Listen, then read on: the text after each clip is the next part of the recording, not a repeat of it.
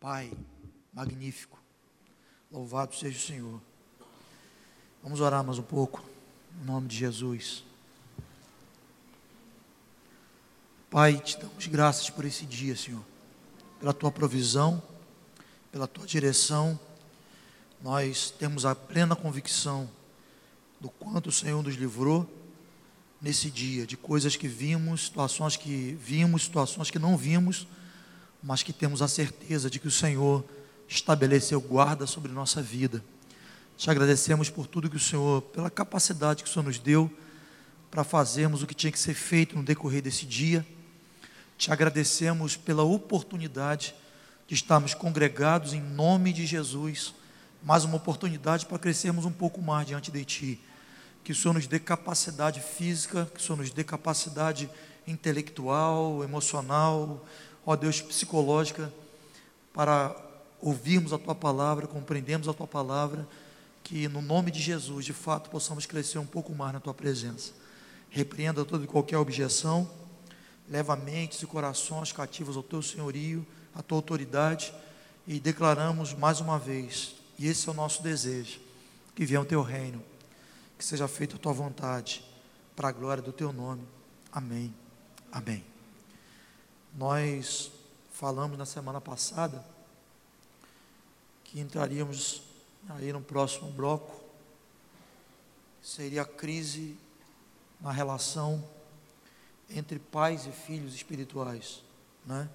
Eu quero que você abra a tua Bíblia, Malaquias capítulo 4. Malaquias capítulo 4, texto conhecido, para a gente só dois versículos.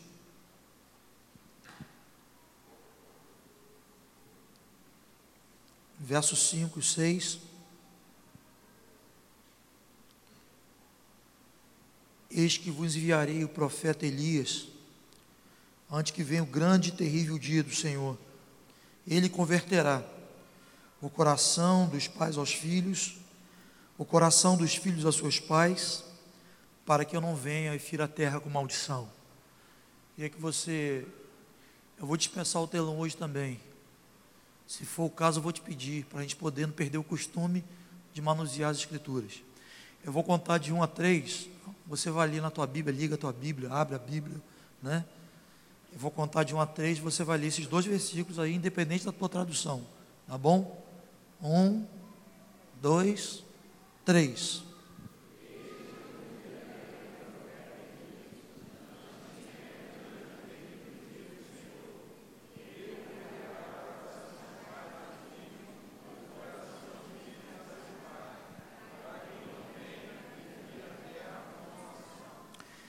Não vou me aprofundar nesse texto, é só uma base para a gente poder pontuar quais são os principais conflitos nessa relação pai e mãe, né, pai e filho espiritual. Mas esse texto ele trata de uma agenda escatológica. Esse texto ele está falando de uma preparação necessária para a segunda vinda de Cristo. Fala de uma condição, uma condição imprescindível uma condição necessária para a segunda vinda de Cristo. E essa condição é a conversão dos pais aos filhos, dos filhos aos pais, para que ele não venha e fira a terra com maldição. Seja necessário que haja uma restauração, é necessário que haja uma mudança positiva nesse relacionamento, para que o Senhor venha e nos visite com bênção, porque se não houver um arrependimento, a restauração nessa relação, o contrário é fato. É o que o texto está dizendo, que o Senhor, ele vai ferir a terra. E é bom lembrar também uma, um fato que você já conhece, né, é, é em relação à ordem aqui do, do, do texto, diz que é necessário que os pais se convertam aos filhos, os filhos se convertam aos pais. E aqui é uma questão lógica, né? Porque a iniciativa do conserto a iniciativa da restauração, obviamente, deve ser daquele que tem mais, né? daquele que tem mais carga, daquele que está na responsabilidade da formação, da condução do processo. Então, o texto não coloca essa ordem aleatoriamente, coloca com sentido lógico. É necessário que os pais se voltem para os filhos consequentemente, os filhos se voltem para os pais, haja um arrependimento mútuo, para que o Senhor não venha e fira a terra com maldição. Pelo contrário, para que o Senhor venha e estabeleça na terra né, a bênção necessária. Então, quais são as crises mais comuns nessa relação? Se a gente for falar das crises dessa relação pai e filho, são muitas, né? Mas eu quero citar assim quais são as principais crises dessa relação pai e filho. A primeira é a crise dos filhos que não querem crescer. Isso é realmente é, conflitante, porque há casos de pessoas que elas não crescem, a gente não consegue ver os sinais do crescimento, mas essa pessoa não está crescendo, não é por nenhuma anomalia, entende? Ela não tem nenhum problema, né? não tem nenhuma anomalia. Ela não cresce por uma questão de opção, ela não quer crescer. E a gente sabe que tem vários motivos que fazem com que um crente semeado, um crente que tem ouvido, que está num ambiente de crescimento e ele não cresce. E a gente chega a conclusão, a triste conclusão, de pessoas que não crescem por opção, ela não quer crescer. É interessante a gente lembrar o texto de Hebreus 5,12, que a gente falou aqui, citou também na semana passada, quando o escritor os Hebreus diz: olha, devido ao tempo decorrido, quando vocês já deveriam ser professores, já deveriam ser mestres, tem de necessidade, novamente, de que sejam ensinados os rudimentos da fé, ou seja, vocês foram reprovados, vão ter que voltar a fazer toda a matéria, né? Então ele está se referindo a pessoas que não eram pessoas que não eram pessoas assim que tinham nenhuma anormalidade espiritual, mas pessoas que não estavam crescendo, não alcançaram o crescimento necessário por opção. Elas não queriam crescer.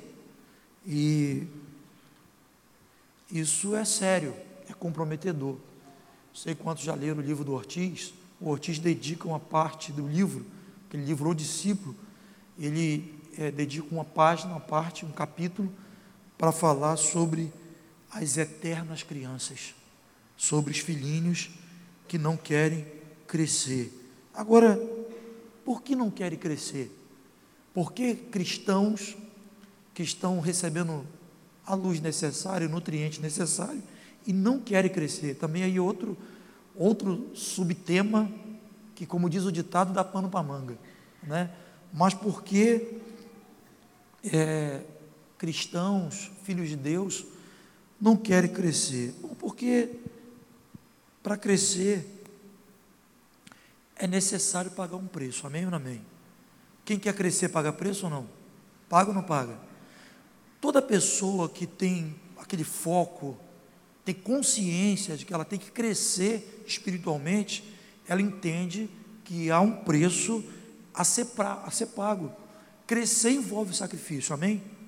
Crescer é, envolve sacrifício. Vamos lembrar um ensino, um, um, um ensino que a gente já, já faz parte do nosso do nosso cotidiano, do nosso pacote doutrinário, mas é, nós temos aprendido que para que a gente cresça é necessário que a gente passe pelas cinco verdades. Antigamente eram os cinco passos para o crescimento. Então, falar que crescimento depende da gente considerar, da gente praticar as cinco verdades, isso envolve preço, isso envolve sacrifício, isso envolve renúncia, né? Então, só para a gente memorizar, de repente atualizar algumas, algumas memórias aí, quais são cinco, as cinco verdades para o crescimento? Na ordem. Uma. Espera aí.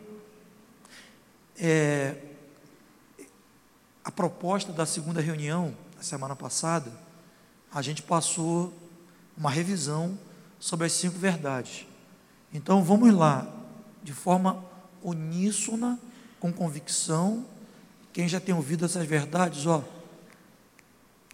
tempão, não é isso? Cinco verdades para o crescimento.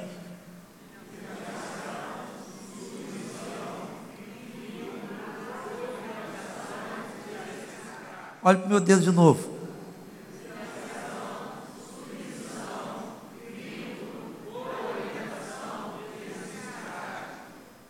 é quando você entende a importância de se humilhar. Humilhação, como a fé, né, é uma virtude essencial. Né?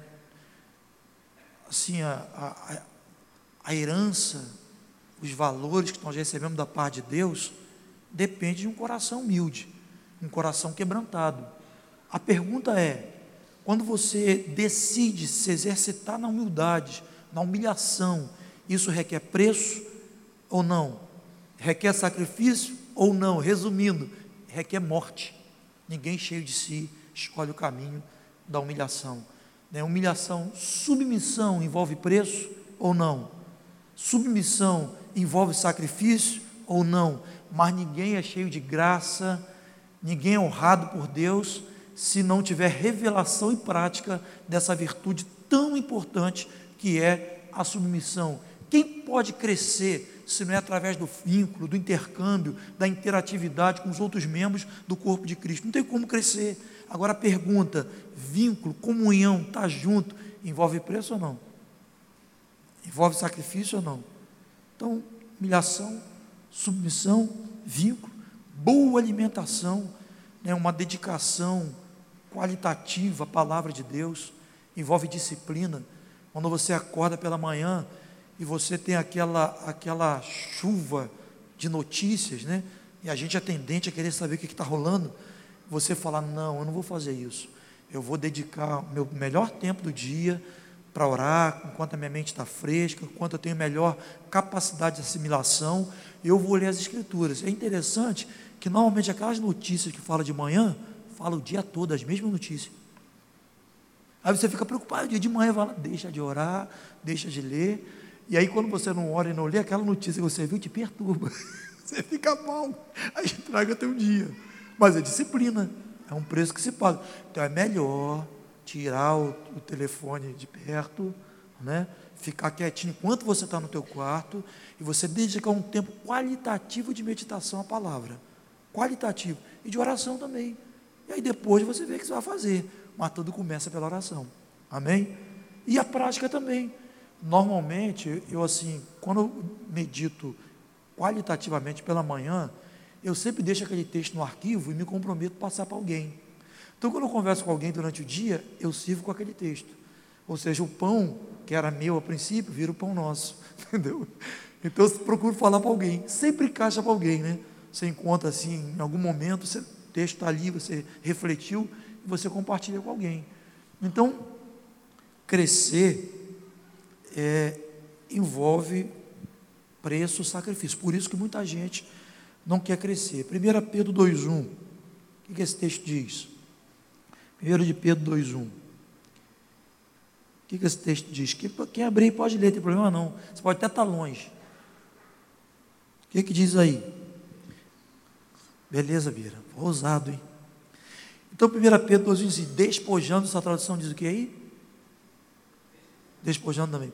Despojando-vos, portanto, de toda maldade, dolo, hipocrisia, inveja e toda sorte de maledicência fofoqueiro, fuxiqueiro, linguarudo, tricoteiro, sei lá o que, que tem mais.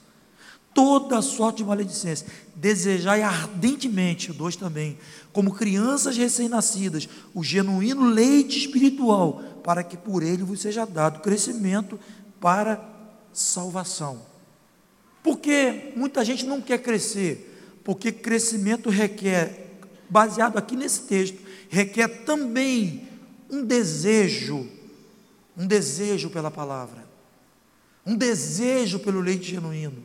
Eu tenho que querer, um desejo. O texto diz também que não é só o desejo, mas o texto fala sobre a necessidade de purificação, necessidade de asepsia espiritual. Quantos aqui nunca ouviram a mãe falar, né? Está na hora do almoço, para lavar a mão.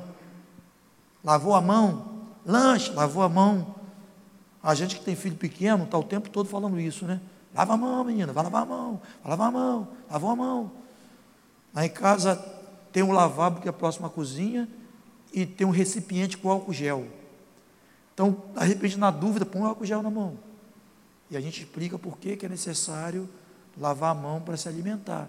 Por que, que enquanto pais espirituais, nós permitimos que filhos se assentem na mesa sujos? Porque quando você se senta na mesa sujo para comer, a alimentação, ao invés de produzir um efeito benéfico, vai produzir um efeito maléfico. Então, é isso que o texto está dizendo. Você tem que se despojar da maldade. Maldade é sujeira? É ou não é? Que sujeira, né? Maldade, né? É, despoja da maldade, do dolo, da hipocrisia, da inveja e toda sorte de maledicência. É de deseja ardentemente leite genuíno, toma esse leite para que por ele vos seja dado é, crescimento espiritual. Então, há um preço a ser pago. Pais de filhos pequenos aqui também, é, volta e meia identifica uma dor nos filhos que ele não consegue saber muito bem a origem, né? Ai, estou com dor na perna, com dor na. O que? Caiu? Não. Né? Bateu em algum lugar? Não. Qual a conclusão que a gente chega? Ah, é a dor do crescimento. é a dor do crescimento. Para crescer, dói. O tia Zay estava lá em casa com a dor, meu filho estava cheio de dor. Minha perna fica assim. Mesma pergunta. É a dor do crescimento, porque você está crescendo. Então, o crescimento dói, tanto no aspecto espiritual quanto no aspecto físico. A criança, até aí a pré-adolescência, a adolescência, ela vai sentir essa dor. Mas se ela fugir dessa dor, ela vai ficar anã. Eu acho que o anão não tem dor do crescimento, tem? Deve ter um pouquinho de dor, né? Mas é uma dor necessária, dói, mas é necessário. Né? Ao mesmo tempo que você fala para a criança, poxa, está doendo, mas você é necessário, precisa ficar um dia da estatura de papai, de mamãe, a criança tem aquela, aquela coisa né, de querer crescer, chegar à fase adulta. Então, o crescimento, ele envolve dor. Agora, quem não quer crescer, quem quer ficar num ambiente de crescer, recebendo a palavra, mas não quer crescer, ela não cresce por opção. Ó, tem opção de gente aí. Esse, esse assunto aqui, como diz o ditado, dá pano para manga. Porque muita gente que não quer crescer é feio. Feio. Tá, tá, passou do tempo, ela não cresceu, ela tem ainda manias e atitudes é, de criança. E são sérias as consequências para quem não quer crescer, espiritualmente falando. Quem não cresce está vulnerável às influências negativas. Quem não quer crescer está vulnerável aos ventos de doutrina. Por que está vulnerável aos ventos de doutrina? Porque criança é curiosa, é ou não é? E às vezes, na sua curiosidade, ela põe a própria vida em risco. A criança é curiosa, a criança, ela tem comichão no ouvido, ela quer saber de tudo. A criança, ela não tem o senso do certo e do errado. A criança, muitas das vezes, ela é guiada ou ela é levada pela, pelas emoções. Efésios 4,14 diz: para que não mais, para que não sejamos mais crianças levados ao redor por ventos de doutrina. O maduro, ele tem estabilidade. O maduro, ele pode dizer: Eu sei quem tenho crido. Eu sei quem tenho crido. Eu não estou vendo, não estou sentindo, mas eu tenho uma âncora firme na palavra de Deus não é guiado por modismos. E desse tempo todo de caminhada cristã, o que eu já vi de vento que soprou e parou, o que eu já vi de modismo no meio gospel não está no gibi, já vi de tudo que você possa imaginar. Ou quase tudo, né? Porque tem tanta coisa. Mas muita coisa, né? Você imagina se, se eu fosse me deixar guiar por esses ventos. Né? Se você fosse se deixar guiar pelos ventos que já surgiram na tua vida desde que você se converteu.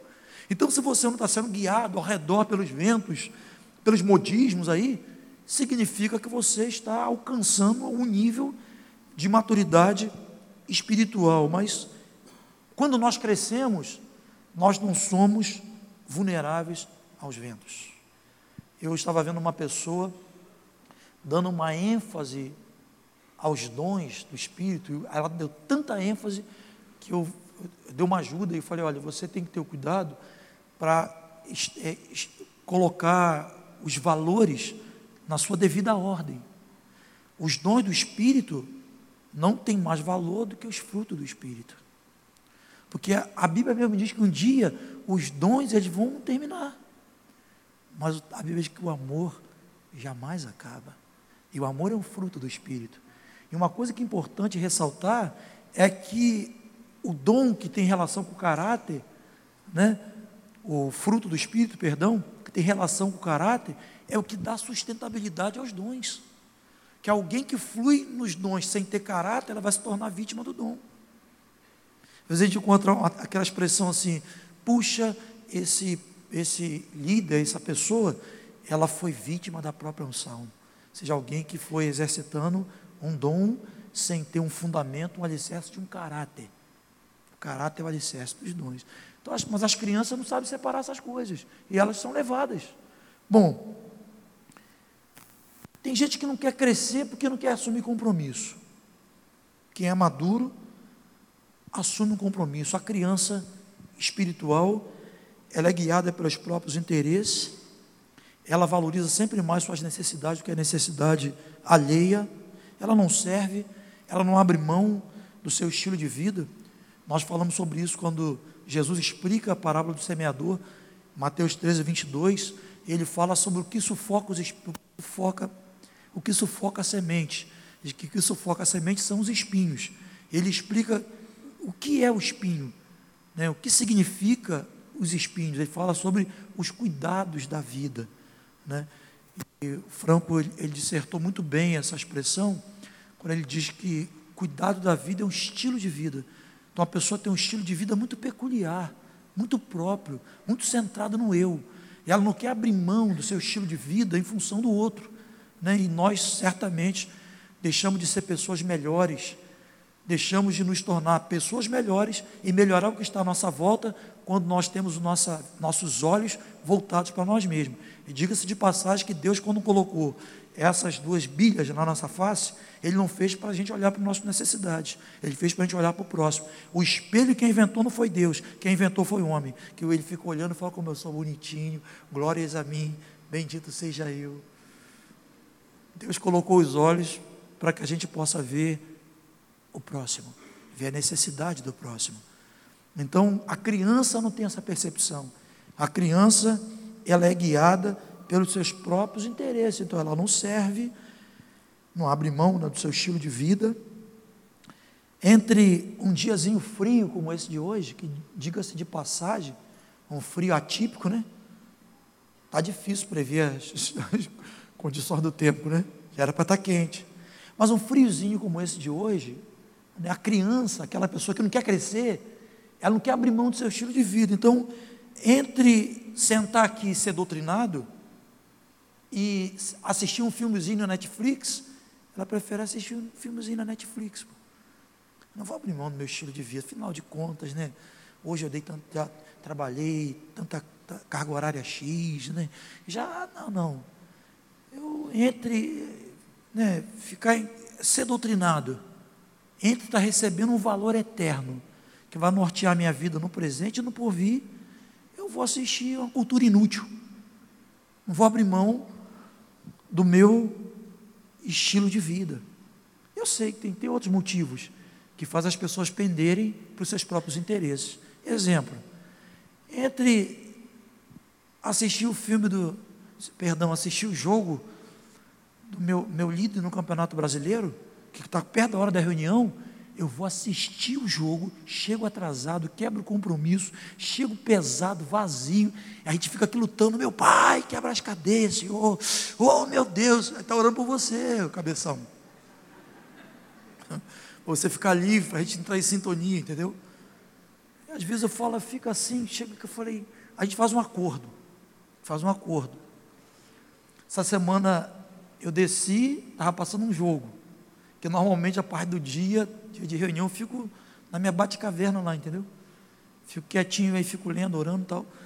Aí eu desci, estava tumulto lá, televisão ligada. Eu desliguei e botei música, botei louvor no telefone. É uma escolha. É uma escolha. Mas a criança não tem noção de valores. Não tem noção de valores. Ela é guiada pelos seus próprios interesses. Que a gente, a gente cantou aqui, né? A gente precisa crescer como ele, né? Ele precisa crescer em nossa vida, perdão. Que ele cresça, que eu diminua. Que ele cresça em nossa vida como? Produzindo em nossa vida as características, as virtudes daquele que é o nosso referencial.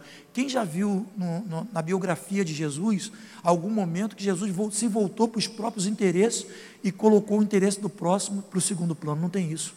E nós devemos ser como ele, como ele é, como ele foi. Amém? Então, muita gente não quer crescer porque crescer envolve compromisso, renúncia.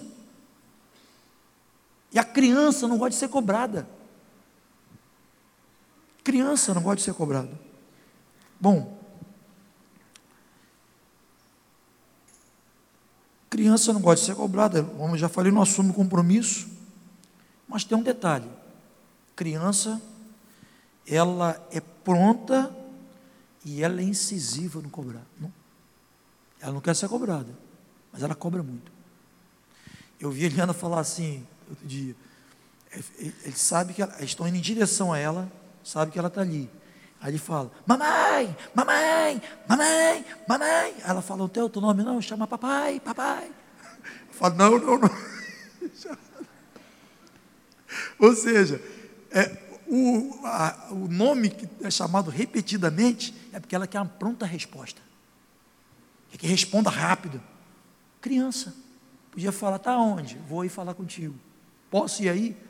Não é isso? Uma criança não tem esse senso. Ela é pronta a não cobrar, mas ela se sente mal quando ela é cobrada. Jesus, quando enviou os 70, ele, Jesus enviou os 70, deu autoridade, enviou de dois em dois lá, enviou os 70. Eles, Jesus esperou o retorno deles para saber o relatório daquela missão. Ele falou: Senhor, nós vimos diabo caindo como um relâmpago no céu. Ele falou: Puxa, que benção. Mas vocês se alegrem não só porque o diabo submeteu a vocês, não. Se alegre principalmente porque o nome de vocês está rolado nos céus. Mas aquilo ali nada mais, mais foi do que uma prestação de conta. Então nós vamos olhar nas escrituras, quem é maduro, ele não se sente mal em prestar conta. Ah, não quero sentir cobrado, criança. Quem é maduro, ele está tranquilo em relação a isso. Mas isso é uma, essa é uma característica da imaturidade. Quais são as consequências, dentre tantas outras, de quem não quer crescer? Não quer crescer. Tem tantas outras consequências. Quais são as consequências de quem não quer crescer? Ele corre o risco de ser julgado por Deus em se omitir na sua vocação. Poderíamos pensar alguns outros textos aqui, mas 1 Coríntios capítulo 5, verso 10, o apóstolo Paulo diz: importa que compareçamos perante o tribunal de Cristo. E nós vamos dar conta de nossas obras. Ele diz que obras são essas. Ele diz que nós vamos prestar conta do bem ou do mal que nós fizemos com a nossa vida. Seja, você vai diante do tribunal, o que você fez bom, você vai prestar conta. Obviamente, vai ser galardoado. Você vai diante de Deus e vai prestar conta por aquilo que você fez mal também. Agora escuta aqui. Sabe o que é mal também? Muito mal? Omissão. Então, dentro do pacote do mal, você vai prestar conta por aquilo que você sabia que você tinha que fazer e você não fez. Você não vai ter desculpa para dizer para Deus que você não teve oportunidade para crescer. Ah, não fiz porque eu era criança. Não, você não vai ter motivo argumento, esse tipo de argumento. Porque Ele te deu, dentre outras coisas, tantas outras coisas, Ele te deu o Espírito Santo. Ele te capacitou com o Espírito Santo. Então, quem não quer crescer, está achando que vai ficar de boa, vai ficar legal. Quem não quer crescer, corre o risco de ser julgado pelo Senhor. E nós temos também consequências no presente. As consequências no presente é que muitas das vezes a gente olha para a igreja e a gente identifica uma igreja mais creche do que casa. O que, que é isso? Uma igreja mais creche do que casa é uma igreja que tem muitas crianças e poucos pais. Por que poucos pais? Porque os que já deveriam ser pais continuam criança. E aí nós perdemos na qualidade de vida. Nós perdemos em pessoas que poderiam estar refletindo mais do Senhor, poderiam estar superando mais desafios, batalhas, porque estão sendo orientadas, estão sendo mentoriadas por um pai, mas aquele que já deveria ser pai continua criança, cobrando, cobrando implacavelmente, sugando a seiva da videira. É uma consequência é, ruim, sobrecarga e às vezes, na pior das hipóteses, perda. Porque você pode ver um filho na fé morrer por desassistência. Segundo aspecto do conflito, são filhos que rejeitam seus pais. Provérbios capítulo 30.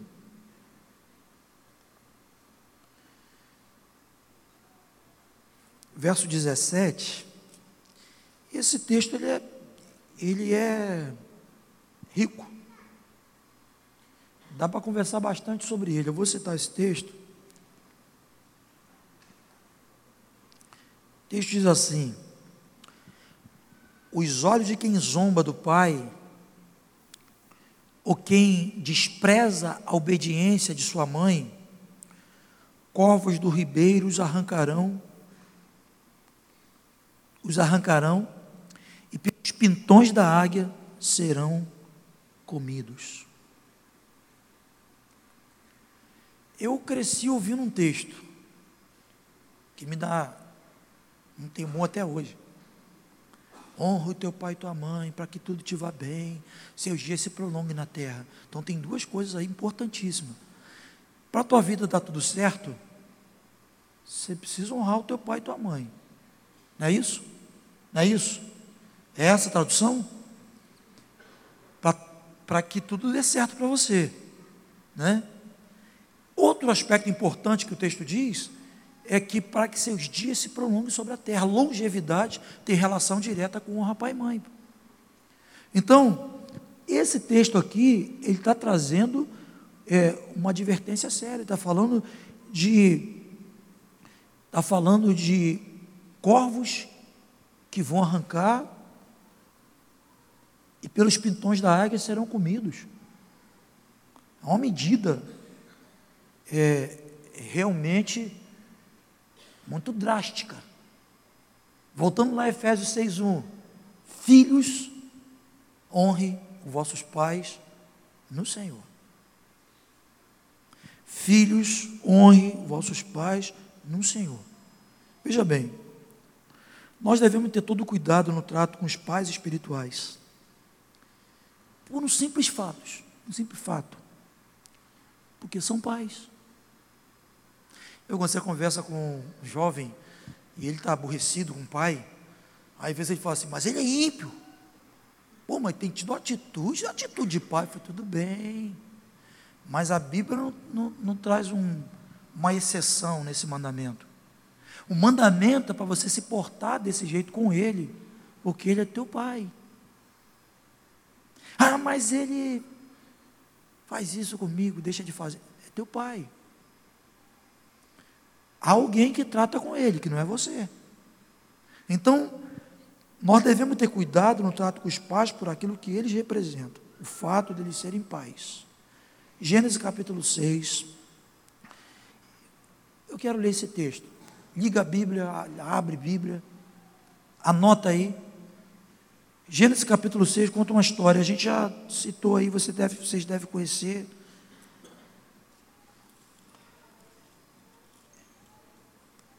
Gênesis capítulo 6 conta um episódio que traz temor. Verso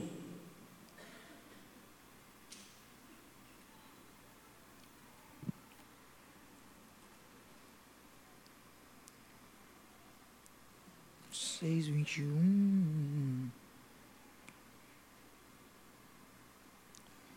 Onde é que está a história de cão Jafé? Procura para mim aí.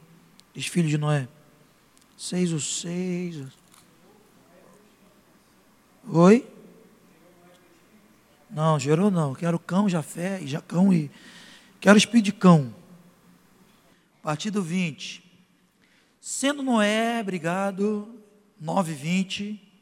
Sendo Noé lavrador, passou a plantar uma vinha. Bebendo do vinho, embriagou-se e pôs-se nu dentro da tenda. Cã, outra tradução, cão, pai de Canaã, vendo a nudez do pai, fê-lo saber fora aos seus dois irmãos. Então Sem e Jafé tomaram uma capa, puseram-na é, nos próprios ombros, no ombro de ambos, e andando de costas, rostos desviados, cobriram a nudez do pai sem que a visse. 24. Despertando Noé do seu vinho, soube o que lhe fizeram o filho mais moço e disse: Maldito seja Canaã, servo dos servos dos seus irmãos, tal, tal, tal, tal, tal, tal. E aí vai embora. Noé plantou uma vinha, produziu um vinho, tomou o vinho, excedeu, ficou doidão. Deveria apreciar com moderação, né? mas ele excedeu, errou, né? perdeu a sobriedade. Mas o fato de Noé ter cometido o que ele cometeu, não dava aos filhos o direito, de, o filho, filho, Cã, de fazer o que ele fez. O que ele fez, num termo assim mais claro, ele expôs a nudez do pai. É lamentável isso, mas a gente sabe que há pessoas no meio da irmandade que torcem que seus pais errem para justificar os seus próprios erros no erro dos pais. Só que Deus olha ambos com ótica diferente. E Deus aplica medida diferente para ambos.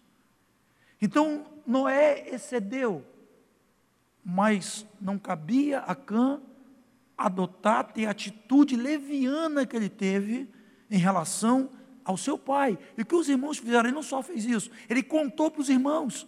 Então, há pessoas que não só têm o maior interesse de ver os pais espirituais em algum erro, para ela poder justificar o teu, mas ela não só justifica o teu, mas ela conta para os demais. Aí a coisa complica.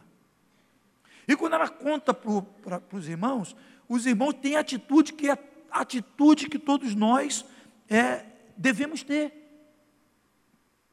Eles se puseram de costas, pegaram um lençol e foram em direção ao pai e cobriram a nudez do pai. Isso dá uma, dá uma, uma mensagem magnífica. Cobriram a nudez do pai. Mas o que é interessante a gente olhar aqui nesse texto é que Noé quando ele despertou, que ele caiu em si, ele amaldiçoou o seu filho. Esse filho cão foi o descendente de uma nação das mais inimigas, mais opositoras de Israel. O pecado de cão não teve um efeito só pessoal, teve um efeito corporativo, teve um efeito a nível de nação. Às vezes nós encontramos pais e às vezes nós falamos algumas coisas para os pais e eles não dão ouvido. E às vezes você diz, abre o teu olho, porque o teu filho está reproduzindo exatamente aquilo que você é. Então o trabalho que eu tive contigo, e você não assimilou a lição, agora tu vai ter com teu filho. Então, nós precisamos de uma conduta responsável, reverente, em relação aos pais espirituais, porque eles são pais eles não são pessoas angelicais. Nossos pais, segundo a carne, pais físicos, não são pessoas impecáveis. Eles não têm asas. São nossos pais. São pessoas sujeitas às mesmas fraquezas que nós. Aqueles que nos presidem, nos guiam no Senhor, pesa sobre eles a responsabilidade do exemplo, nós já falamos sobre isso, mas são pessoas que são sujeitas às mesmas paixões, então por que, que eu me submeto a alguém que é sujeito às mesmas paixões que eu? Porque essa pessoa está investida de uma autoridade para cuidar de mim. Simples assim. E porque essa pessoa é um instrumento prático para me humilhar, para eu exercitar a minha humilhação, que a humilhação não é algo fantasioso, utópico, humilhação é prático. Quando eu digo sim e o amém, eu digo, estou rendido, meu irmão. Me guie, dirige os meus passos. Relação paternal, atenção, a conflito, a dúvida, até abuso. Mas não devemos tratar um pai espiritual levianamente, porque Deus, Ele vai julgar. Nós devemos tratar com respeito e nunca aceitar uma ruptura relacional como alternativa diante de uma tensão, diante de um conflito qualquer que seja. 2 Coríntios capítulo 10, verso 8, anota aí. Sabe o que esse texto diz? Que a autoridade não é para destruição, é para edificação. Eu sempre digo isso para os irmãos, querido, você quer avaliar a natureza da sua, do exercício da sua autoridade? O que ela está produzindo? Edificação ou destruição? Se ela está tá produzindo destruição, isso não é o exercício da autoridade legítima. Isso é uma tirania qualquer. Então a autoridade não é para destruir. A autoridade legítima, a autoridade de Deus, ela é para edificar. Agora escuta, um dado atualizado. É crescente a assembleia dos desigrejados. E se você, quando você conversa com o desigrejado, aquele cara que mete o pau, fala, fala numa liderança, ele mete o pau. Falam de título ministerial, então acabou. Normalmente, o desigrejado é o ícone do ferido. É o ícone de alguém que sofreu algum abuso de autoridade. Mas o fato de nós termos pais ou autoridades eclesiásticas que excederam na sua medida não significa que Deus não tem autoridade legítima. Alguém aqui já deve ter sido vítima de algum erro médico. Eu acredito que sim. Eu já fui vítima de alguns erros médicos. E hoje eu sou ressabiado pra caramba. Fico, faço pergunta para os médicos e ficam juriados comigo. Falo, por que isso? Que medicação é essa aí? Desse jeito. Eu já tirei Eliana no pronto-socorro com a enfermeira quebrando as ampolas para fazer a medicação. Ela não, não, me deu muita clareza. A médica também, acho que ela sentiu uma pessoa assim, semideusa, que não podia ser questionada, eu falei, para tudo, vamos embora, para fazer nada. E interessante que eu fui outro médico, o médico falou assim, que isso? Faz o seguinte, você vai para casa, procura beber bastante água, tira o tênis, a sandália, caminha na praia, você está com todo sintoma de estresse. Ia tomar um montão de remédio. A pergunta para mim, para vocês é a seguinte: alguém aqui já sofreu, foi vítima de algum erro médico. Por causa disso você parou de ir ao médico? Parou? Não vou mais ao médico, vou me automedicar agora. Eu mesmo vou ler meus exames. É isso? Nós não podemos generalizar. Não podemos generalizar. Então, é uma infantilidade, é uma ignorância espiritual você rejeitar a paternidade espiritual que você um dia sofreu, foi, sofreu um abuso, um excesso de alguma autoridade espiritual. Deus nunca deixou de ter testemunho na terra. Ele é aquele que era, é aquele que é e é aquele que há de vir. O seu, propósito é imutável. Deus quer uma família de muitos filhos semelhantes a Jesus. E não tem família sem pai. Amém? Não existe família legítima sem a presença de um pai, de uma mãe espiritual. Eu vi uma, um camarada, volta, volta desigrejado, eu vi um desigrejado criticando a, as autoridades eclesiásticas, e estava chamando apóstolos de apóstolos. Eu falei assim, esses tais apóstolos. Falei, caramba, o negócio é trágico e cômico, né? É um, um, um absurdo, né? Da, da corrupção do coração. Bom, deixa eu dizer uma coisa importante, talvez para muitos aqui seja uma revisão. Mas o que é importante por exercício da autoridade espiritual, para que a gente qualifique a nossa relação pai mãe espiritual, mãe espiritual, pai espiritual com, com seus filhos. E a gente guardar alguns princípios, que são princípios assim que volta e meia a gente tem que assim trazer à memória, né? Um desses princípios é toda autoridade legítima ela não se impõe, ela se reconhece. Eu preciso bater no meu peito e dizer eu sou teu pai. Que quem tem autoridade legítima é reconhecida. Você não precisa impor nada. Repete comigo, diz toda autoridade legítima. não se impõe, mas se reconhece.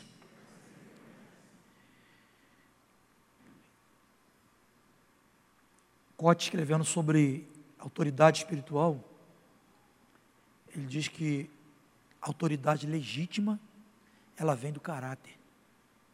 Caráter é, é perceptível, né? é visível.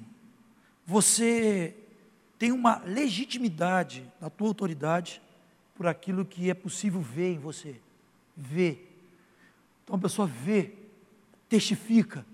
E à medida que ela testifica, ela automaticamente ela começa a reconhecer essa autoridade. Outro princípio que é importante a gente destacar é que a autoridade é para servir, não é para dominar sobre ninguém. Amém ou não? Mas isso acontece? Hã? Inclusive, uma das características de dominador é a insegurança, porque quem domina não tem segurança. Ele compensa a insegurança na tirania. Já viu que normalmente aquele, aquele, aquele, aquele chefe de família autoritário? Cala a boca, moleque, quem manda sou eu. No fundo, esse camarada é um fraco. Aquela cara, aquele negócio assim, é para compensar a insegurança. Que autoridade não depende de entonação da voz, biquíni, beicinho, tapa, chute no cachorro. Nada disso. Não é isso? Que a autoridade, ela não é autoridade de Deus legítima, é uma autoridade para servir não é autoridade para dominar sobre os outros. Mateus capítulo 10, verso 43, se eu não estiver errado, né? Eu acho que é isso, Mateus 10, 43. Jesus diz assim: Mas entre vós não é assim, pelo contrário, quem quiser tornar-se grande entre vós, será o que? Será o que? Ué, cadê a Bíblia? Estão acostumados com um telãozinho, né? Se ficar assim, eu vou tirar domingo também. Então, aqui, é, mas entre vós, está falando para o discípulo, está dizendo para o discípulo o seguinte: olha, tem um modelo de autoridade do mundo, que é um modelo que se impõe pela tirania, pela coação. Ele está dizendo o seguinte: mas entre vós não é assim, pelo contrário, quem quiser tornar-se grande é o que vai servir. Quanto mais você serve, hã? Marco, perdão, Marcos 10, Marcos 10, 43. Tem misericórdia em mim. Marcos 10, 43. Vocês estão me olhando aí com essa carinha aí, né?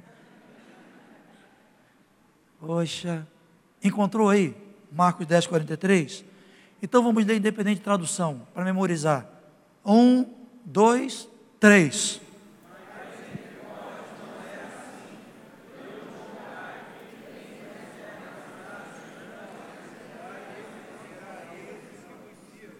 Diz assim comigo: diz assim, quem quiser tornar-se grande, outra vez, quem quiser tornar-se grande, será o que vos serve. Quantos querem crescer em autoridade espiritual aqui, crescer como pais e mães espirituais?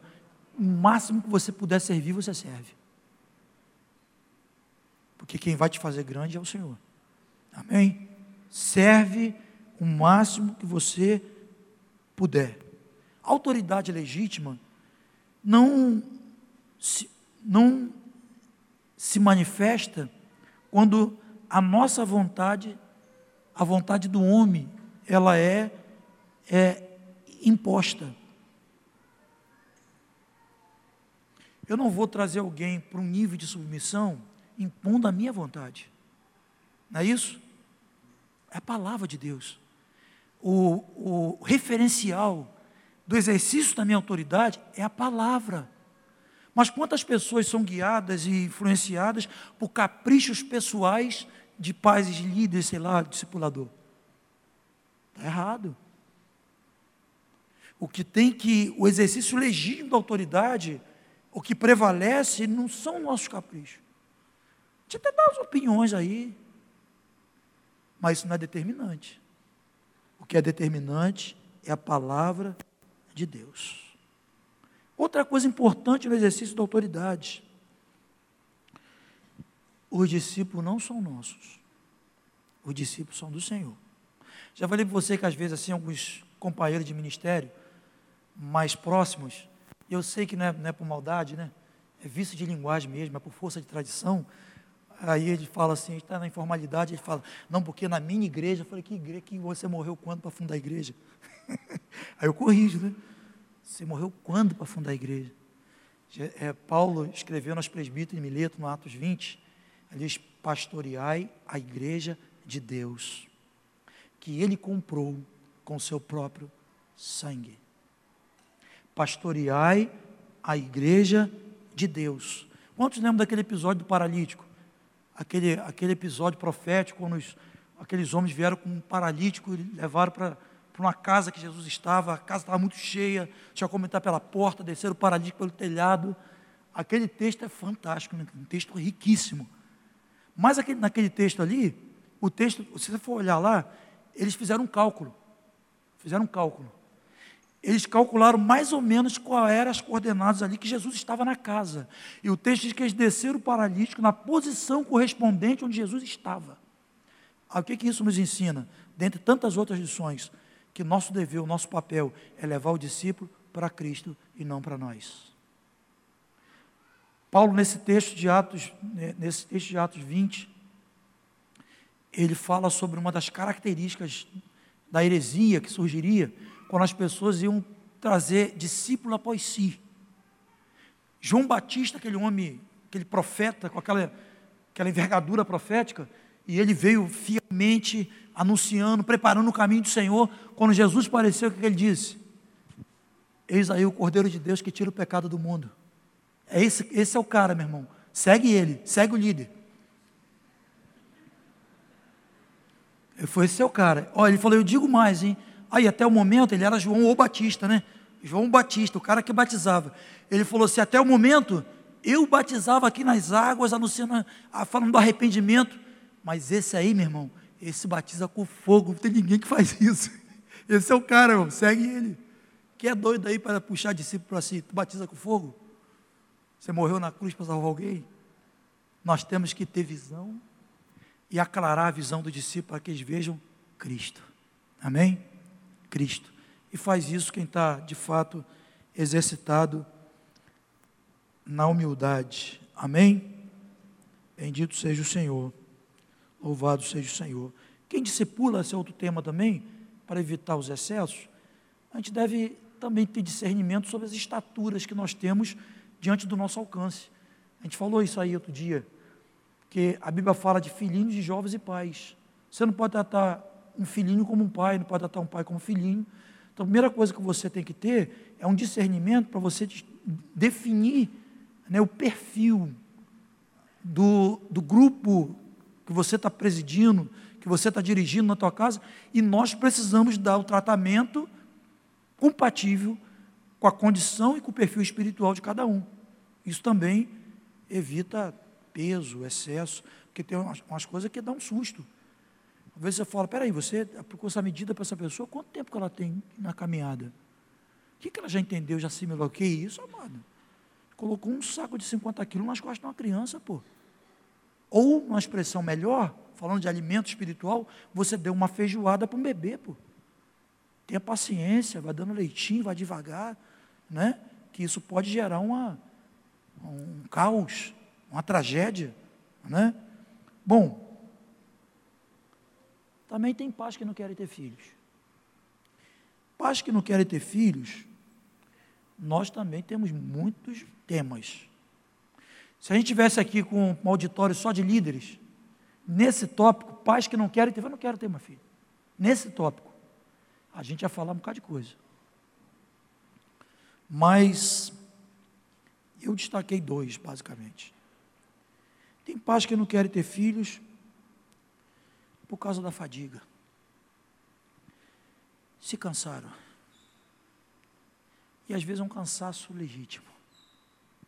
Às vezes você olha para irmão, você tem que falar, querido, vai para um spa espiritual que você está arrebentada. Eu não sei, mas isso aí é um outro tema. Eu tenho uma observação também. Mas acho que foi início da semana, final da semana, início final de semana, não sei, recentemente. Mais um pastor se suicidou. Esse pastor escreveu algo antes de suicidar. Basicamente o que ele está escrevendo é que ele está pedindo compreensão, pedindo que o rebanho compreenda mais seus pastores. Basicamente, estou assim falando, né, mais ou menos isso. E ele descreve como um principal motivo que o levou a sucumbir foi a fadiga, cansaço. E diz que é um cansaço fenomenal, assim, enorme. Cansaço na alma, no espírito, um cansaço no físico. Mas nós que abraçamos o ministério, nós que um dia batemos continência para o Senhor, nós devemos saber de forma muito clara também que no pacote contratual do exercício pastoral está a fadiga, está o cansaço, está o trabalho. Agora, qual o desafio? Como lidar com isso? Mas há líderes, há pais espirituais que estão desertando da vocação, que estão cansados, estão fadigados. Eu queria ver alguns textos aqui, ver se eu vou acertar esse. 2 Coríntios 11, 27. Vamos ver se está no contrato do Ministério Pastoral a questão do cansaço.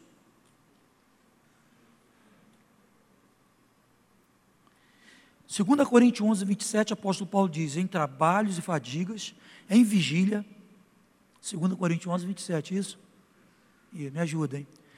É, em trabalhos e fadigas, em vigílias, muitas vezes em fome e sede, em jejuns, muitas vezes em frio e nudez. Resumo, aqui, resumo. Condição extrema. Extrema. Capítulo 12, verso 15. Ele diz assim: Eu de boa vontade me gastarei, e ainda me deixarei gastar em prol da vossa alma. Gálatas 4,19. Meus filhos, de quem até agora eu sofro dores de parto, até que Cristo seja gerado em vocês. Quantos aqui já tiveram, quantas varoas aqui já tiveram parto normal? Levanta a mão aí. Levanta a mão, parto normal. É uma maravilha, né? A recuperação, todo sentido. Mas é uma dor do caramba. Eu já vi alguns partos normais. E eu falei assim, meu Deus, eu sei se... mulher não é mole não. Não é à toa que a mulher tem uma capacidade muito maior de suportar a dor do que o homem. O homem, qualquer coisinha, toca o alarme. Quando a mulher chega a dizer que está com dor, ela está mesmo. Porque a mulher, estruturalmente, ela foi programada para gerar e dói o negócio. Escuta, olha só, veja bem, veja bem. Quando nós somos, quando você abraça o ministério, tem muitas cláusulas no contrato, não é isso? Não é isso? Dentre elas, está dizendo o seguinte: se prepara para ralar, se prepara para fadiga. Agora, é porque o negócio fica crisado, porque tem um evangelhozinho aí, um evangelho que tem uma placa grandona que diz assim: pare de sofrer. Se eu parar de sofrer, eu não vou me parecer com Jesus. Porque a maior plataforma do ensino, do, do aprendizado, é o sofrimento. Nós somos tão difíceis que, de fato, a, gente só, a maior, maior parte do nosso ensino é com os olhinhos correndo lágrimas. Pelo menos comigo assim, sei se com você, né? Acho que as maiores lições que eu já recebi da parte de Deus foram sofrimento. Não tenho dúvida, tenho certeza. Marcou, ficou. Então, isso está lá na causa do, do, do contrato de quem é chamado para o ministério. Agora a questão é como que nós, como que um pai espiritual deve lidar com a fadiga? Dizer que não tem fadiga é heresia. Dizer que não tem trabalho, trabalho árduo é heresia. Quem pode gerar um filho espiritual que a Bíblia compara a dor de parto rindo? Nunca vi uma mulher tendo um filho normal indo. Então, o que fazer? A gente poderia tocar um montão de coisa, mas assim, eu acredito que o pai ele tem que saber dizer não. Tem que aprender a dizer não. Eu não tenho dificuldade com isso às vezes. Me sobrecarrego, onde às vezes eu deveria dizer não. E quem sempre me lembra isso, às vezes é a esposa. Isso às vezes excedeu. Então, tem que saber dizer não, porque às vezes você diz sim, sabe por quê? Porque você adota um estilo pastoral, a prática pastoral, contrário do que a palavra ensina. Pedro lá, 1 Pedro 5, ele diz que o pastor, ele deve pastorear como Deus quer. Como é que, que é pastorear como Deus quer? Ele diz, não por constrangimento. Tem uns nãos ali, né? Não por torpe ganância. Mas não por constrangimento, não. Pô, consta dizer não, pode pensar isso de mim, pode falar isso de mim, pode dizer não. Isso não é uma prática pastoral segundo as Escrituras. Então, por que pastores, por que líderes, por que pais espirituais estão sucumbindo, chegando aos extremos aí? Porque não aprenderam a dizer não. Então, hora você fala, não, não dá para mim. Se eu for, vou morrer junto com você. Preciso respirar e depois te socorrer. E isso é muito interessante. Sempre que eu vejo as instruções para o uso da máscara no avião, eu lembro desse negócio. A instrução é que você, se você está com a criança pequena, coloque a máscara primeiro em você, depois coloque na criança. Porque você pode colocar na criança, não dá tempo de colocar em você e morrer os dois. Bom, saiba dizer não. Outra coisa importante é a gente esclarecer a expectativa. Quando você senta com alguém na tua casa, é importante que você diga o seguinte: olha, querido, a princípio a parada é o seguinte, é o primeiro estágio. Vinde a mim, não é isso? Vinde a mim, cola comigo. Cola comigo, anda comigo, né? Vinde a mim, depois, vinde após mim. Vamos fazer junto agora. Né? Vinde a mim, aprende comigo. Né? Agora, vinde após mim, vamos fazer junto, vamos visitar doente, vamos expulsar demônio, vamos fazer alguma coisa, vamos aprender, vamos lá, vamos embora. E depois, mete o pé, ide. Agora pensa que esse ciclo nunca se, nunca se conclui. Pensa. Você está com alguém essa vida toda. Porque tem pai também que não quer deixar o filho crescer, ele, meu bebê, barbão desse tamanho. Ele fala que ele deixa o filho crescer, meu irmão. Teve um outro, uma crise comigo que o filho estava sofrendo muito bullying, sabe? Eu falei, poxa, todo mundo passa por isso. Enquanto tiver homem caído, tem esse problema. A gente tem que ensinar nossos filhos a encarar esse negócio. Eu falo para meus filhos quantos apelidos eu já tive, eles morrem de rir. Eu falo, não pegou um. Não vou nem falar que vocês vão depois me zoar. Eu falo, falo aqui os apelidos que o papai já teve. Vamos lá. Pá, pá, pá, pá. Uma galera aqui da minha da antiga aqui que deve, deve lembrar de alguns. Não pegava um, porque eu zoava também, entendeu? Eu morria de rir, eu ah, nem aí. Aquilo não era suficiente para atacar minha identidade. Hoje os garotinhos, a, galera hoje fragilizada, sabe? É, me chamava de cabeção, vou para o psicólogo. Ah, meu irmão, cabeção tem crânio, embora, vamos reagir esse negócio. Eu falo para eles, não, quis, tem esse negócio. Então, escuta. Isso é pai que não quer deixar o filho crescer. Tira da asa, manda encarar. Né? esclareça a expectativa. Vou te perguntar aqui, irmãos, Franco trouxe uma frase, a gente está com essa frase com letras garrafais, caixa alta, volta e meia a gente fala sobre isso, que a gente não deve, não deve é, se conformar. A gente deve buscar saber por que alguém não está crescendo, identificar por que, que não está crescendo.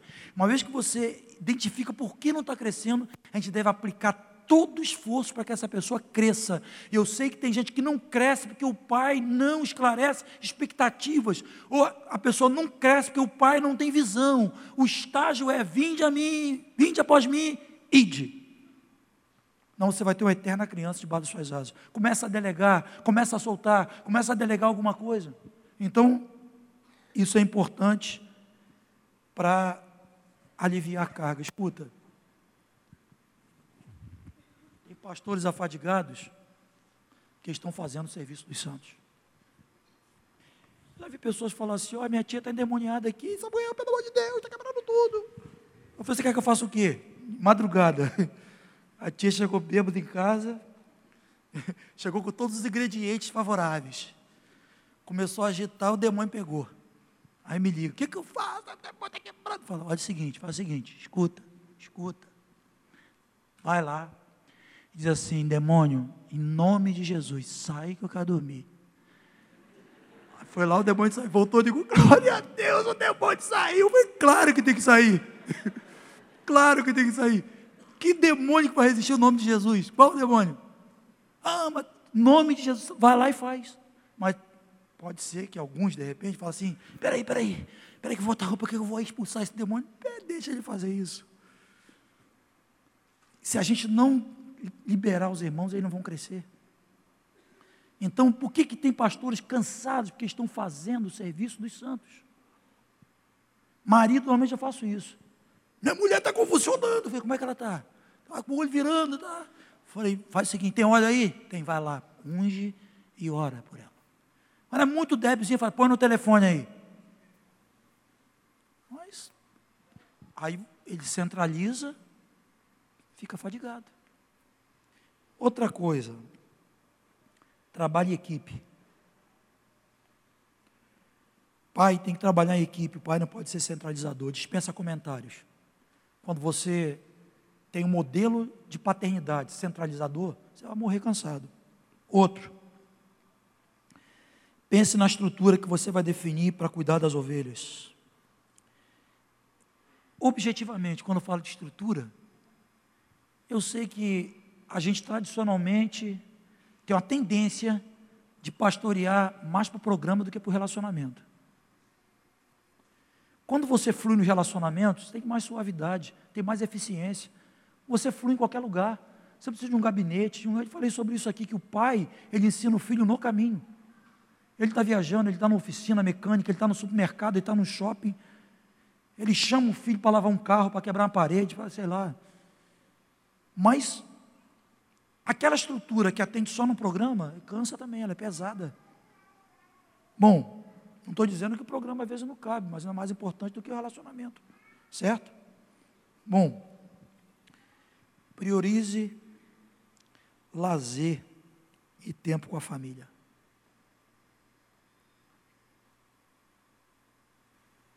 Um dia alguém falou assim, mas falou num tom crítico. Ah, eu estava precisando tanto de uma palavra tua. Você passou por mim com o carro. Tá, tinha umas pranchas em cima do carro, eu entendi a mensagem. Eu entendi. Eu entendi.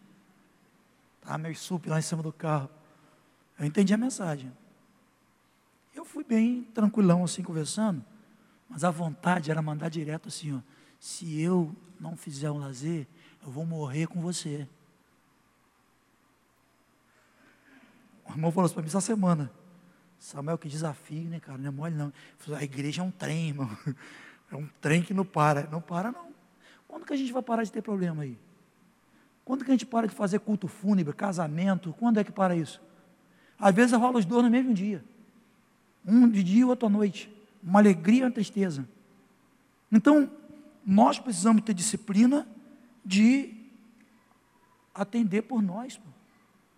Precisa ter lazer, precisa ter tempo em família.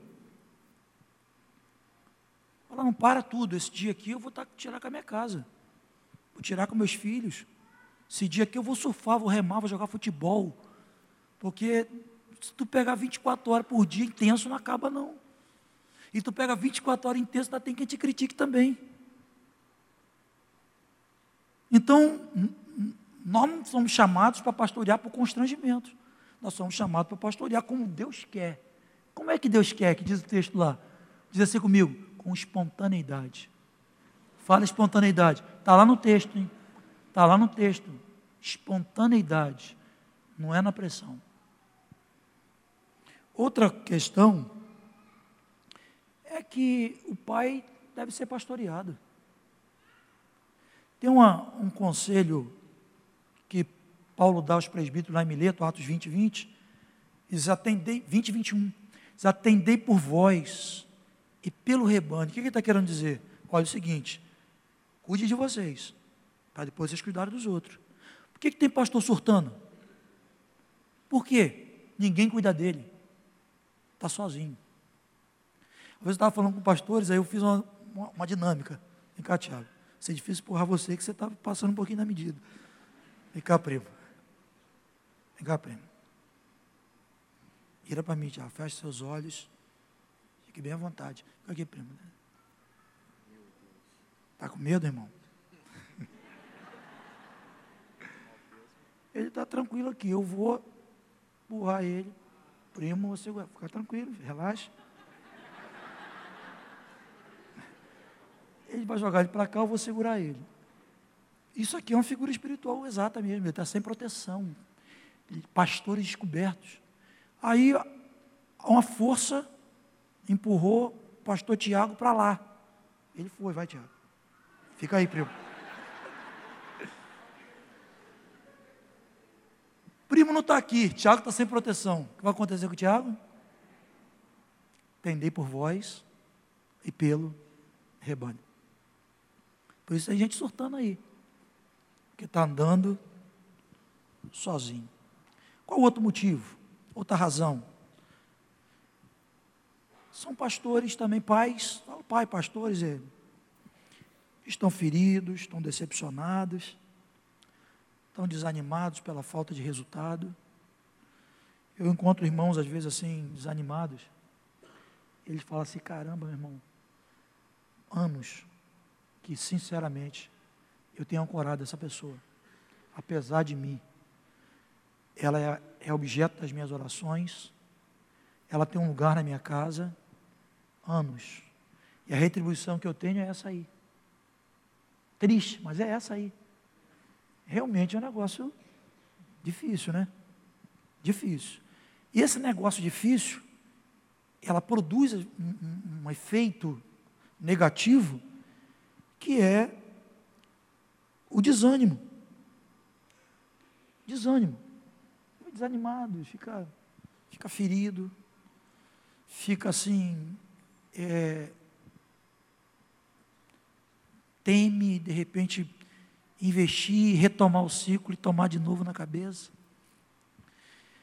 Mas nós precisamos exercer a paternidade Primeiro, porque nós temos que ter convicção, primeiramente, a quem nós servimos. Amém ou não? Primeiramente, a quem nós servimos. A quem você serve primeiramente? Ao homem ou a Deus? Hein? A quem? Ah, é? Eu digo assim, ó, aí em cima, assim, ó, está aqui. Nós servimos primeiramente a Deus servimos aos homens. Quando aquilo que nós fazemos com os homens, nós semeamos, nós temos alguma retribuição de alguma forma, isso é ruim? Não. É bom, é bom. Porque o escritor aos Hebreus, ele diz assim, que nós devemos estimular uns aos outros ao amor e às boas obras. O que, ele está falando? Ele está dizendo que essa atitude deve ser resposta de gratidão, não é isso? Poxa, você fala, pai, essa pessoa me fez tão bem, cara.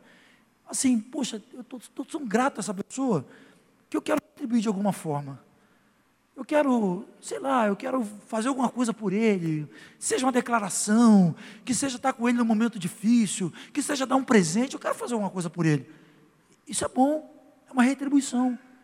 Mas se essa pessoa não fizer, você vai deixar de fazer o que você foi vocacionado para fazer? Não, por que não?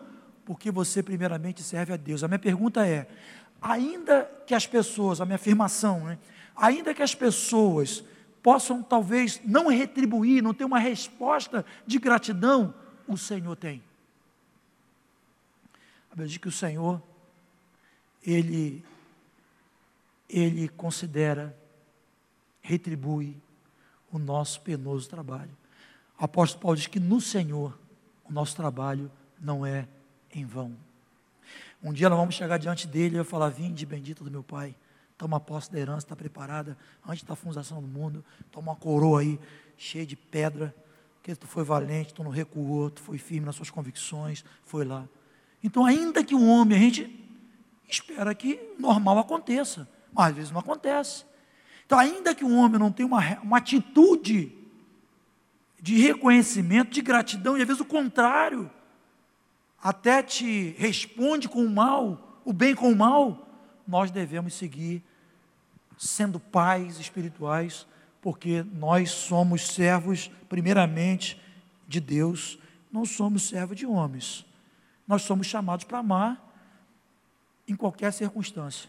1 Coríntios capítulo 13, o texto áureo do amor, diz que o amor jamais acaba.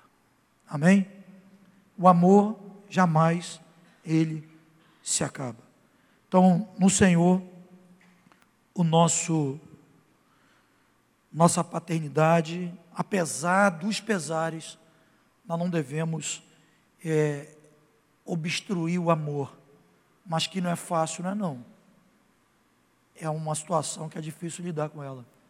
A gente precisa ir para Deus, precisa cantar mais vezes, mais de mim, menos de ti, mais de ti, menos de mim, né? porque não é fácil. A gente sempre deve ter aquela conduta do pai do pródigo, que o texto diz que quando o filho vinha, ele o avistou de longe. Pensa nisso. Pensa num pai que quando o filho vinha, o avistou de longe.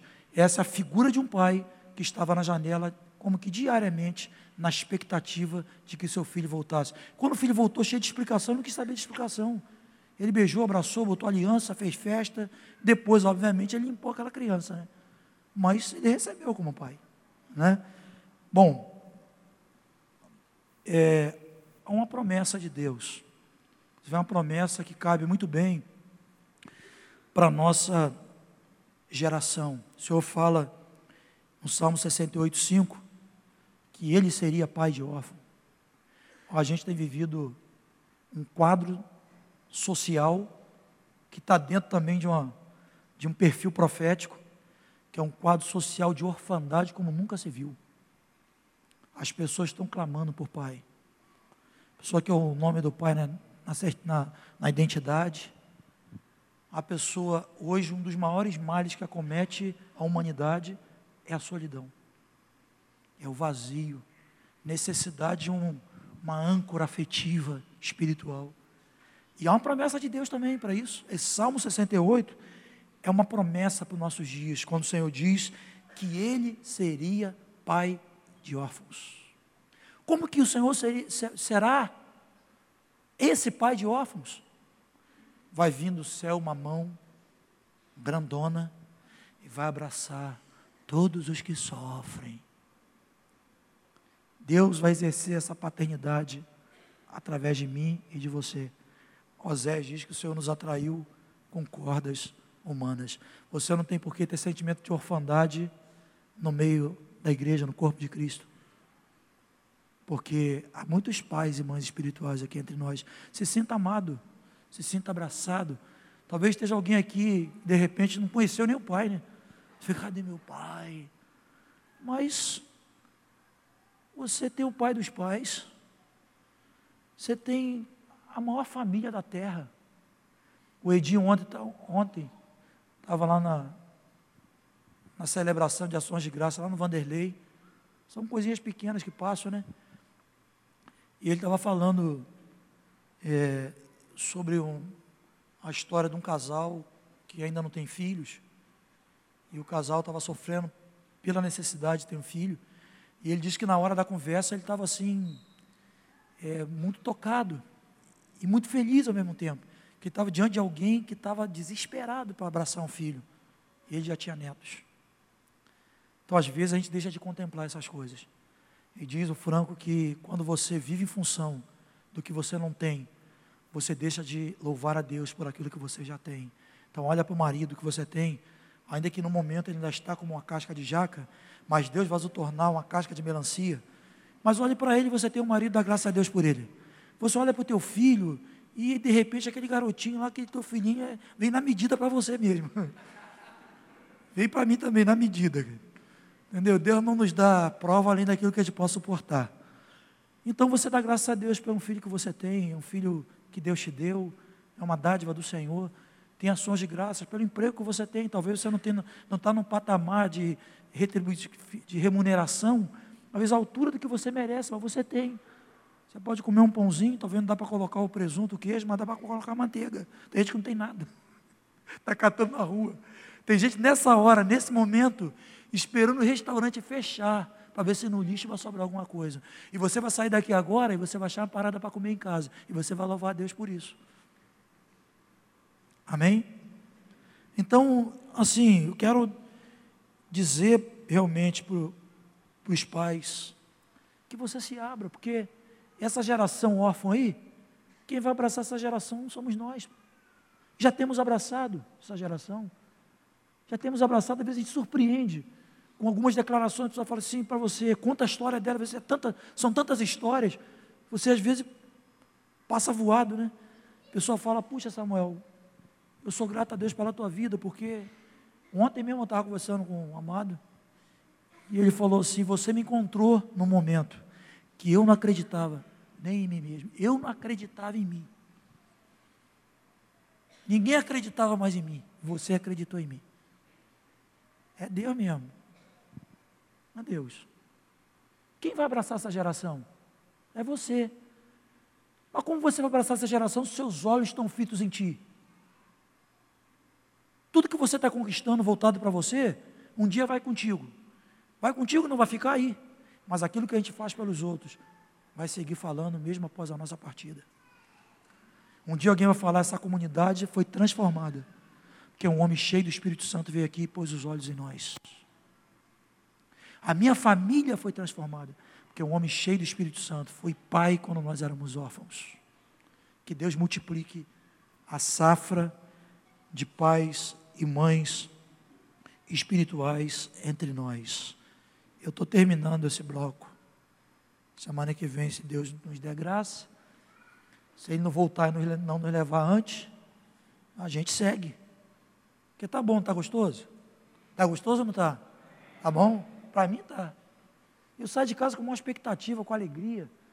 Eu gosto de servir a igreja, gosto de estar diante dos irmãos. É um prazer para mim. Então eu estou percebendo que vocês também estão com os olhos brilhando. Eu vejo pelo olho. olho. Dizem que o olho é o espelho da alma. o olho é o espelho da alma. Porque Deus quer restaurar a paternidade. Nós citamos esse texto outras vezes aí. Romanos 8, 19. Diz que a redenção aguarda com expectativa a manifestação dos filhos de Deus. Repete essa frase como diz assim: a redenção aguarda com expectativa, perdão, a natureza aguarda com expectativa a manifestação dos filhos de Deus. Espera aí, escuta. É, há uma expectativa. Há algo que Deus vai fazer e Deus vai fazer através dos filhos espirituais.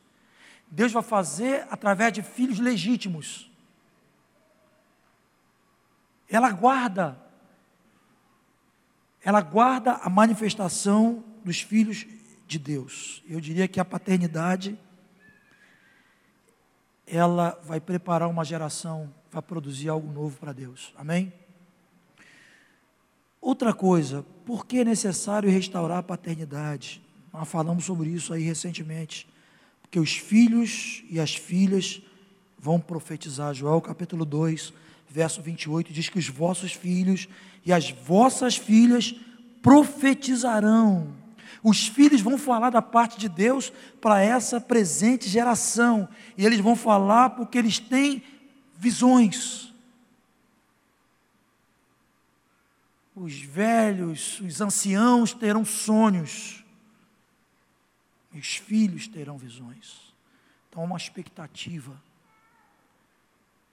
A natureza, ela geme em cativeiro. O mundo, os sistemas estão gemendo. Pela biologia, a gente aprende que os sistemas estão em evolução. Na ótica espiritual, nós vemos que os sistemas estão em involução. Parece que os homens estão ficando menos humanos. A gente já falou sobre isso. A questão hoje não é só matar, é cortar a cabeça, botar fogo. A modalidade dos pecados são modalidade de pecados de, de, de regalar os olhos. Nós estamos vivendo um quadro extremamente crítico, estamos na plenitude dos tempos. Mas algo vai dar um jeito nisso. Algo vai dar um jeito nisso. Que vai dar um jeito nisso quando você crescer, meu filho? Deixar de ser criança, ficar pedindo uma madeira, cheio de, de reivindicação, de, você tem que crescer. Ser um ruiz, um filho maduro. Que é o filho maduro que se manifesta. Se manifesta tocando pessoas, profetizando, entregando visões, cooperando, ancorando pessoas, abrindo a casa. Sabe, o filho, o filho legítimo, ele se manifesta, ele abre a sua casa, ele pega uma pessoa que está sem referência, andando por aí, sem pai nem mãe. E ele fala: o amor é real, o amor é poético, o amor é filosófico, o amor é real. Alguém me tocou, alguém me abraçou, alguém encheu meu coração de sonhos. A história das pessoas me tocam. Quando eu olho alguém que um dia eu vi, dependente químico, lecionando na sala de aula. Isso não foi algo abstrato. Deus se manifestou através de alguém para trazer esperança e um sentido para aquela vida. Alguém que um dia dizia: O que será da minha vida? Não há mais perspectiva. Hoje é um empresário respeitado, porque Deus tirou da cova e colocou no trono. Mas ele não faz isso de forma abstrata, ele faz através de pessoas, através de mim, de você. Então, que se levante entre nós uma geração de pais e mães espirituais. Você pode estar pensando que resta muita coisa para você gastar com você mesmo. Mas não tem não. Não tem muito tempo para você gastar com você mesmo. Seus filhos físicos clamam à tua volta. Teus funcionários, teus vizinhos, eles clamam à tua volta. E essa a mudança que se espera depende da manifestação dos pais.